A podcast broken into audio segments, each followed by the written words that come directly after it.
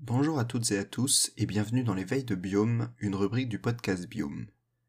Cette semaine, nous parlons d'une spécificité chez des espèces d'abeilles qui ont un régime alimentaire bien particulier.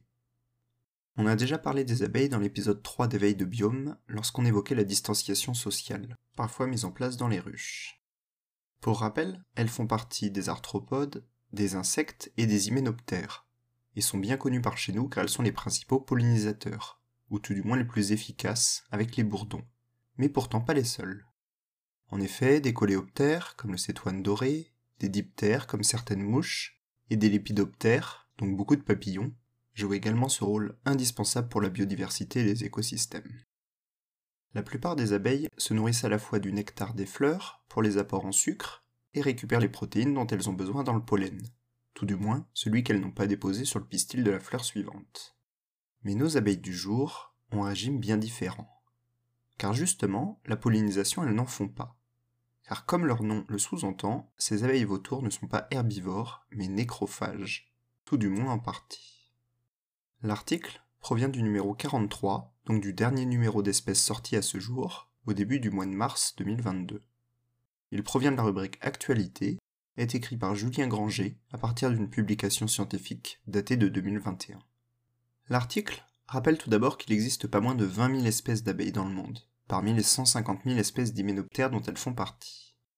Et sur ce nombre incroyable, trois d'entre elles, tout du moins pour le moment, sont connues pour avoir une particularité importante se nourrir de matière animale, en l'occurrence de carcasses de vertébrés, comme des oiseaux ou des mammifères.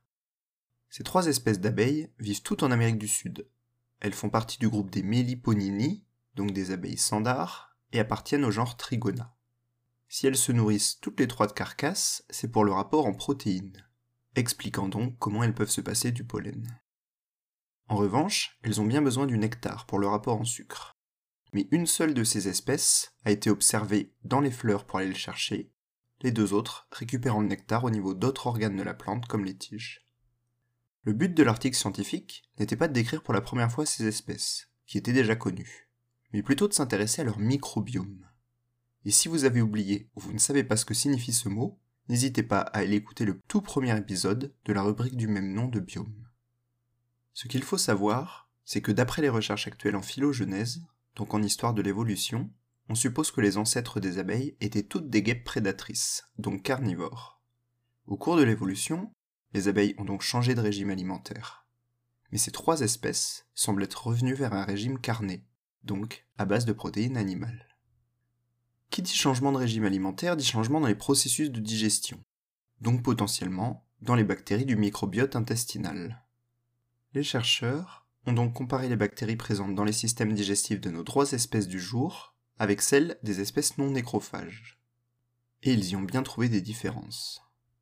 Déjà, une partie seulement des bactéries que l'on trouve habituellement chez les abeilles pollinisatrices sont présentes ici, chez nos abeilles vautours. Mais surtout, et c'est là le plus intéressant, de nouvelles associations symbiotiques sont observées, avec donc des nouvelles bactéries présentes chez ces abeilles. Et ces bactéries ont la particularité d'être acidophiles, c'est-à-dire de vivre dans des milieux de vie très acides. Or, chez les vautours, les vrais cette fois-ci, les systèmes digestifs sont justement très acides, et ce, afin de lutter contre tous les pathogènes pouvant être présents dans de la viande en décomposition, et ainsi protéger leur organisme. Si vous ou moi mangions cette viande en décomposition, nous tomberions gravement malades. Reste maintenant à découvrir si cette nouvelle association dans le microbiote est la cause ou la conséquence de ce changement de régime alimentaire. Les chercheurs sont déjà sur le coup. La semaine prochaine, nous parlerons non pas d'un article en particulier, mais d'un plan pour la lutte contre les espèces envahissantes que vient tout juste de lancer le gouvernement français. Bonne fin de semaine et à bientôt dans Bio.